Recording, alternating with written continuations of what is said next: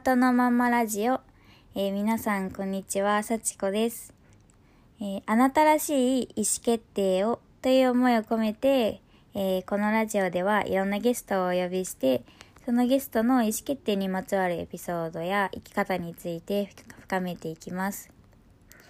えー今回のゲストは私が最近知り合った方でおめぐさんという、えー方です、えー私たちは今、えービューティージャパンっていうコンテストに、えー参加していて今いろいろレッスンを受けたりとかえーたびたび会う仲になっています、えーどうして、えーおめぐにラジオに出てもらいたいなって思ったかっていうと、えーまずラジ、えっ、と、まず、おめぐを、おめぐに初めて会った時から、すごい、もう、心から、こう、あの、もう、笑顔で、こうなんだろう、こう、こんにちはとか、さっちは、さっちおはようって言ってくれるんですけど、そういうのも、こう、ある意味その、そのトーンに、やっぱりもう心からの笑顔が、なんか、一緒に合わさっていて、でそれをその姿を見た時にこの人はすごい人との関わり方を丁寧にしてきた人なんだろうなっていうふうに思ってでそれは決してこう自然にできるようになったっていうよりかはすごい努力してきたんじゃないかなってなんとなく思いました。なのでそのおめぐのこう過去のエピソードで何か見えるところがあるんじゃないかと思って、えー今日は来てもらってます。じゃあおめぐさん出てきてください こんばんは、おめぐです。今日はありがとうございます。今日はよろしくお願いします。今日はね、えっ、と、それこそコンテストのレッスンが終わって、ちょっと一旦ご飯を食べて、焼き鳥食べて、一杯飲んで、うんで、ちょっと、じゃあやろうかって言ったら結構ね、まとめるの難しいねって言って、ちょっといっぱい取ったりしてて、じゃあ、うまく話せますようにっていうことで、お願いします。はいお願いします。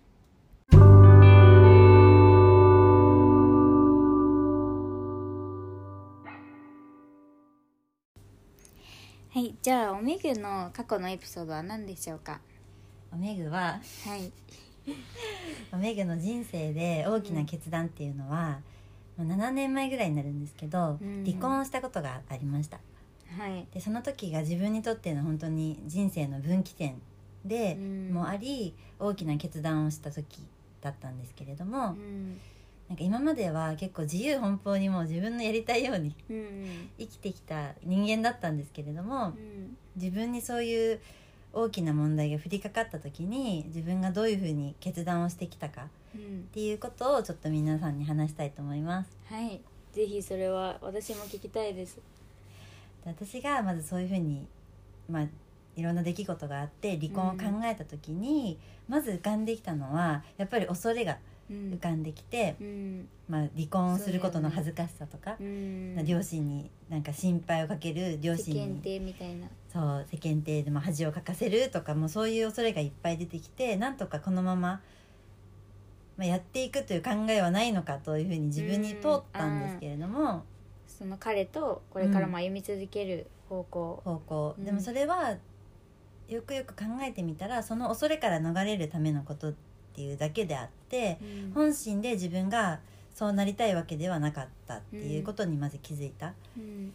でそうした時にその自分はそのこういう大きな決断をするのであれば絶対にその決断に後悔をしたくないっていうふうに自然と思って、うん。であの人に相談するっていうのももちろんいろんなやり方の中の一つだと思うんですけど、その時私はうん人には相談せずにうん。自分と向き合うっていうことに徹した。うん。でそれが自分でもちょっとびっくりだった。うんうんでその時にその自分が何を恐れに思ってるのかっていうことを全部紙に書き出してうん。自分の状況をまず理解した、うん。私はこれが怖いんだとか、うん。あこんなこと恥ずかしく思ってるんだって理解した。うん。でじゃあその先例えばどういうことがあったんですか？例えば少し前にも言ったこともかぶっちゃうんだけどその、まあ、彼を例えばその失うことも怖かったりしたし、うん。まあ、そうやってこう失ったりすることで自分がダメな人間なんじゃないかってうん。自分に問題があったからうん。こういうことが起きたんじゃないかってなんか自分を否定することにもすごくつながってしまう気が無意識にしててそれも怖かったんだっていうことも出てきた、うん。あとはその世間体とかもあった、うん。そうだけどそこで自分でこう冷静に考えることができてじゃあ私はこの先彼と一緒にやり取りをしてああの一緒に生きていく道を選ぶのかそれとも離婚っていう道を選ぶのかっていうふうに考えた時にうん。最終的に自分が決断を決めようと思ったのはその自分は何のためにうん。生きてるの？何のために結婚したの？っていうふうに考えたんうん。ですけどその時に私はその世間体とかそういう恐れにとらわれることなく自分が幸せに生きるために人生生きてる。うん。だから、うん。だったら私はどうするのってうん。いうシンプルな問いに最後は変わってうん。で自分の恐れとかを理解した上で最後その問いが降ってきた時に自分の決断が決まってしまったですよね。だからその時はすごく潔かったですなんかこう、うん。納得しても、あうんこうだ私って思った。うん。なるほど。感覚がありました。はいえっとじゃあそしたらそのやっぱり離婚をまあうん。選んだっていうところで、うん。やっぱつらその後はすごい辛かったりししましたよね。そうだね。やっぱりその離婚って結構自分的にも衝撃的な出来事だったから、うん。本当に辛かったのは正直にあったんですけど、うん。でもここで自分のポイントだだったなと思ってるのは、はい。やっぱり自分で納得して答えを決めたことだったから、うん。まあ辛くてもなんか受け止められる、うん。なんかいろんな感情もなんか全てそのままありのまま受け入れることがなんか不思議とできたっていうのが、その体験自体がこの自分にとってもすごく大きなことだった、なんか自分のことをすごく信じれた、うん。自分の意思決定をとても信じることができたっていうのがすごく大きかったと思います。うん。なるほど。やっぱり自分でこう、うん。心を決めたからこそうん。たとえどんな辛いことがあってもうん、こうそれも分かった上である意味決断できてたっていうところが、うん。なんか腹をくくったという感じうん。かもしれないです。うん。そしたら、うん。あのおめぐから、えーともう私は聞いてるんだけどうん。すごいそのおめぐの大切な人からこううん。もらった言葉っていうのがすごく素敵だったので、シェアしてもらってもいいですか、ぜひとも。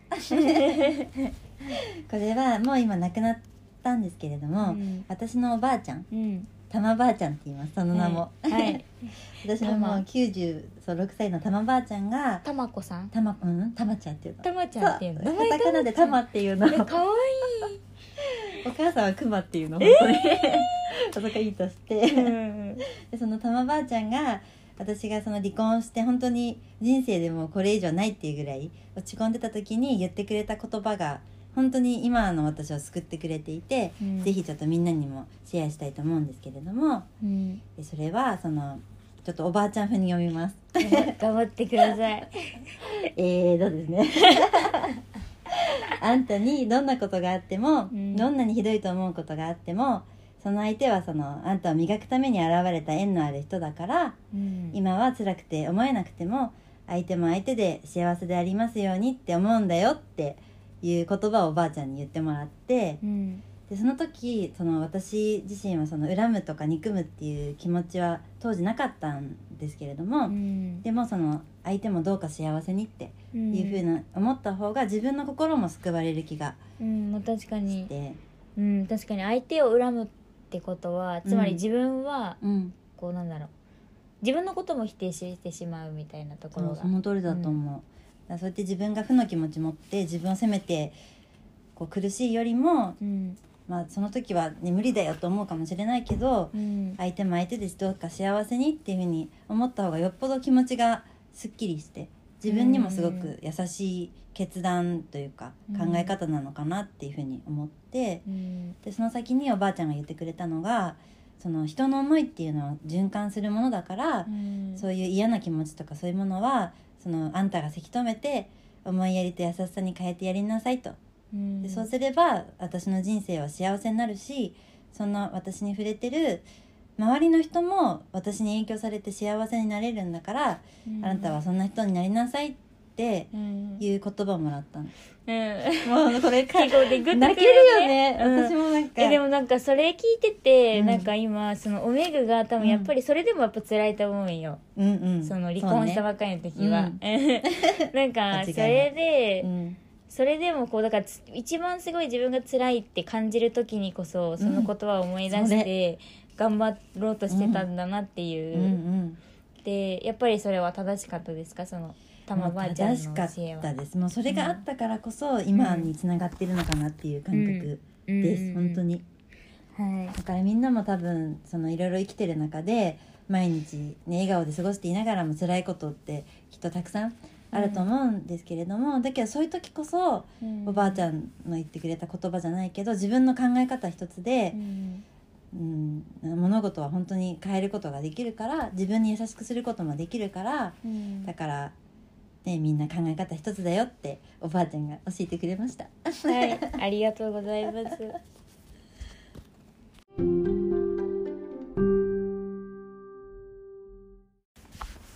えっとそしたらそのたまばあちゃんの教えもあって、うん。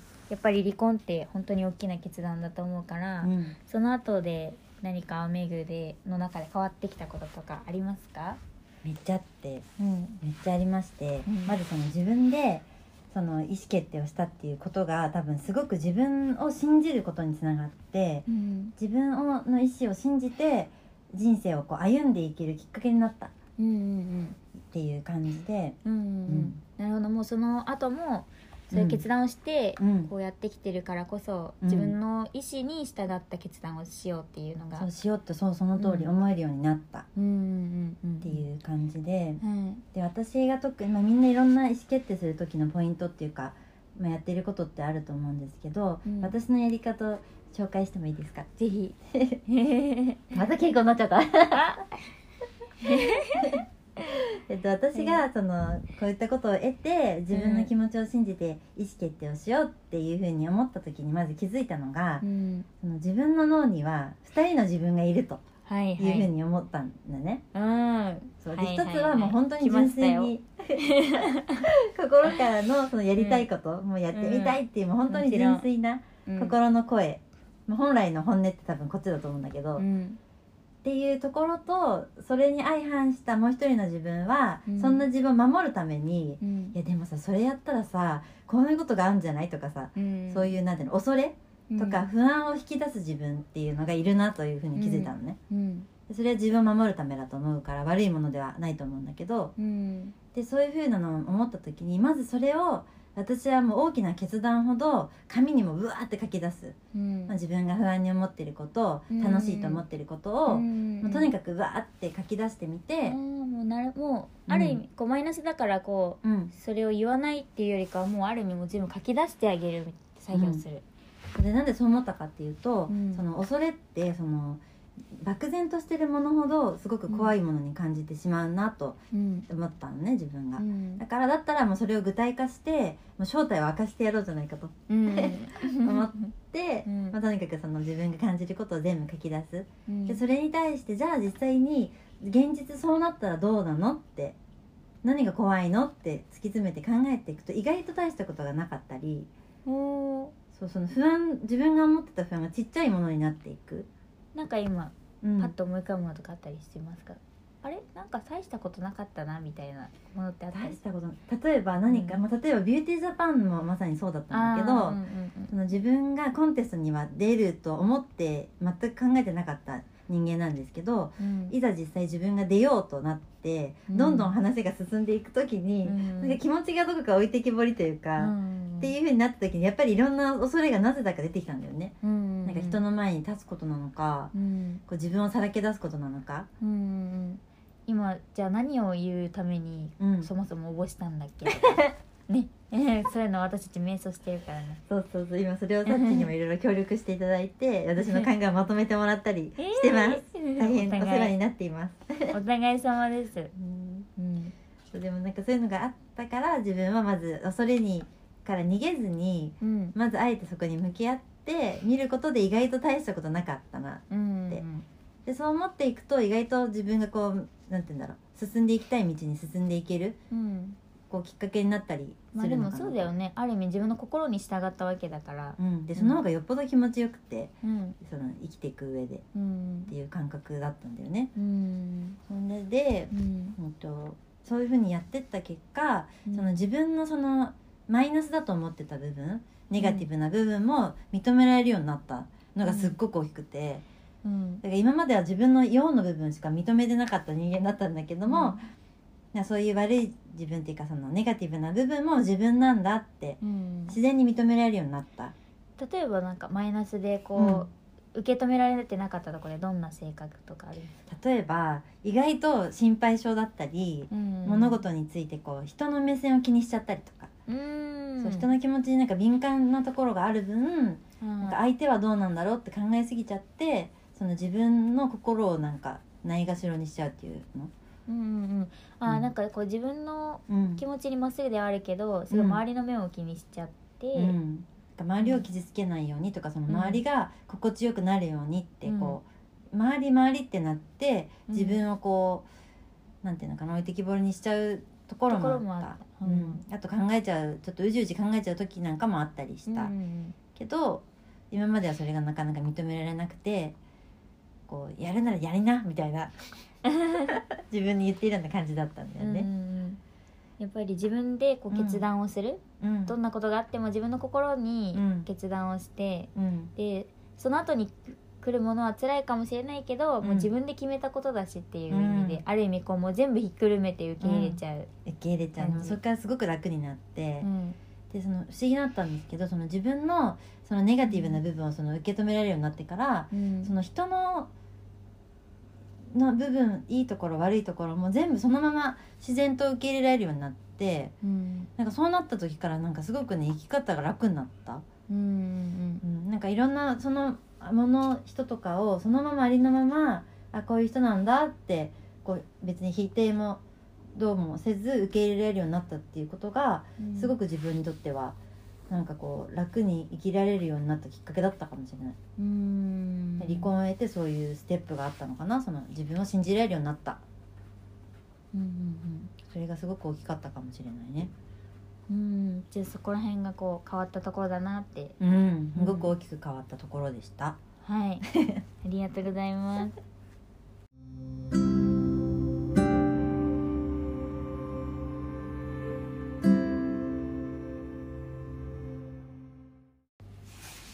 じゃあまずおめぐさんうん。ここまで本当に、やっぱりなんか離婚っていうのはすごい大きなものだと思うし私はまだまだ恋愛発展途上だから、もうおめぐからいろいろ聞いててもこうちょっと腑に落ちないくらいの 経験値がのなさ、いやいや、うん。でまあその中でもこうやって離婚っていうところにフォーカスしてうん。話してくれたことにすごいもう感謝します、こちらこそ。本当に。本当こちらこそ。うんそしたらもう、うん。じゃあこれからうん。どうしていきますか？もうありのままに。そう おめぐの。ありのままに。すぐかしこまっちゃうからな。でもありのままのおめぐとしては、うん。でもこういうことを得て、まあ、自分でいろいろありのままに選択できるようになってから、うん。まずチャレンジ精神が増えたじゃん。うんうん。でそれによってビューティージャパンもまさかコンテストに出るなんて思ってもなかったけど、うん。あなんかこれやった方がいいって。うんうん。自分で直感的に思ったからポチッとしましたみたいなうんうん。のが始まりだったのね。うん。で今それからまあコンテストの本番を迎えるまでにいろいろと、ね、自分を模索したりして、うん。まあ、葛藤してる部分があるんだけどうん。でもなんだろうね。まあ、ある意味そういうこうマイナスなこううん。漠然とした怖さみたいなのはうん。あるってことだよね。こうまだ解が見えてないものがたくさんあって、あってでもそれもさっき言ったようなやり方で紙に書き出してみたりしてこう自分と向き合ってあのやってる。でこの時間こそ本当に大事だなと思ってて、うんあの結論を出すっていうことももちろん大事なんだけどそうやって悩んだり自分を腑に落とすため自分を知るためにそうやってこう悩むことの過程自身がすごく意味のあることなのかなっていうふうに改めて思ったうん。のがあって今思った。あそうなの今すぐふとえそうだと思って。何何？それはどっから来たの？いやなんか今そう思ってたな私って。なんかこう思った、うんえその家庭が大事悩んでる時だなって、こうじゃあつまりこうある日はこうこっちに思うけどうん。その次の日はまた違うように思ったりとかっていうのをこう毎日繰り返したりすること自体がもそうだからうんそうだね。そのいあの悩むこと悶々と答えが出ないで悩むこと自体その自分自身はほらそういう時ってなんかう悶々とするじゃん。しろみたいなそうそう。私はそっくそうなのよ、うんうん。やるならやんなって感じなんだけど。きからそれなんか。2そう回くらい 厳しい自分がいるんだけど、うんだけどでもその学んその過程こそ本当に大事で、うん。そうあ無駄の時間は本当にないんだなってこう悩んだからこそそうすごく思ったうん。から、これからもやっぱりそんな同じように悩むことはきっとたくさん、ね、うん。どんな場面でもあると思うけどやっぱ丁寧に一つ一つ自分に向き合ってあげてその自分のちゃんとした心の声をうん。ちゃんとすくい上げてあげる、うん。でそれをなるべく実行してあげる、うん。うん、っていう風にしていきたいなっていう部分はあるな、うんうんうんうん。ちっちゃなところで言うと、うん。うんとうございます。何か言い残したことはない？いいがこのように言い残したこと。うんまあでもやっぱり本当に大きなこうマイナスなエピソードとか、うん。こうまあ小さなエピソードとか、うん。まあ、いろんなエピソードがあるけどこうこれまでの今振り返ってみてうん。いろんな怖さはあるけどそれとももちろん向き合うよ、でもね。結果そのオメグの経験から言うと、うんそうだとしても自分の心に従って自分のかん自分の気持ちに覚悟を決めてうん。行動したら、うん。たとえ辛くても、うん。あのなんとかなるっていう、なんとかなる、うん。自分で決めたことだったらもう本当に潔くうん。なれる、やっぱりなんかこの世の中、うん。こう自分の気持ちに従ってその気持ちに覚悟を決めてこう,、こう決断ができてない人とかもやっぱりうん。まだまだいると思うし、んんそうだね。うん。私もそういう気持ちはすごくわかる、うん。まあでもうん。大丈夫かもしれないと、うん、その本当に一歩で本当に自分が少しずつ変わっていく。うん。なんかこう強くなっていくっていうのかな、うん、でそれでその先にむしろ自分のことを本当に受け入れられるうん、未来があるってすごい素敵だし。でやっぱりそれを経てのこうん。う相手に対する心からこう受け入れるところがそのおめぐのめっちゃ笑顔で 心からこうん嬉しいうわ。もう本当にはつらつうと、ん。うん、爽快なめっちゃ感じ笑顔だった、いやもう毎日毎日。でもそれはやっぱりうん。私もまだまだこう自分はこういう道を行くんだっていう頑固なところがうん。あるからこそ、うん。こうこうちょっと相手に対してうん。なんでっていうのが生まれやすい、うん。でもそれって相手に問題があるとかじゃなくて相手は相手だから、うん。うん、むしろこう自分がそういうことを、自分の中でもそういう自分に対するなんでっていう行為があってそれを受け入れられてない可能性とかもあるなってちょっと思って、その通りだと思う、なんかこうなんかで見てたのはその自分が受け入れられないものとか嫌だと思うものは、うん。今さっちゃんが言った通り、うん。その自分の中の受け入れられてないもの認められないものなんだよって、うんだから人はあくまで自分の写し鏡だからうん。人をどうこうじゃなくその人を通して自分を学ぶっていうことが大事ってなんかで見た。なるほど。でも私も結構コンテストでね本当にいろんな人、うん。ねメンバーにいるからそうだね。その時のこう自分の反応もちゃんと敏感になってうん。あ自分のどういう気持ちから来てる行動なのかなとか、うん。不意なうん、発言なのかなとかはちょっとこれから楽しみになってきました、でうん。そう思えるのがさすがだね。いやいやいやありがとうございました。ありがとうございました。じゃあこれで終わりたいと思います。今日はおめぐさんに来てもらいました。おめぐでした。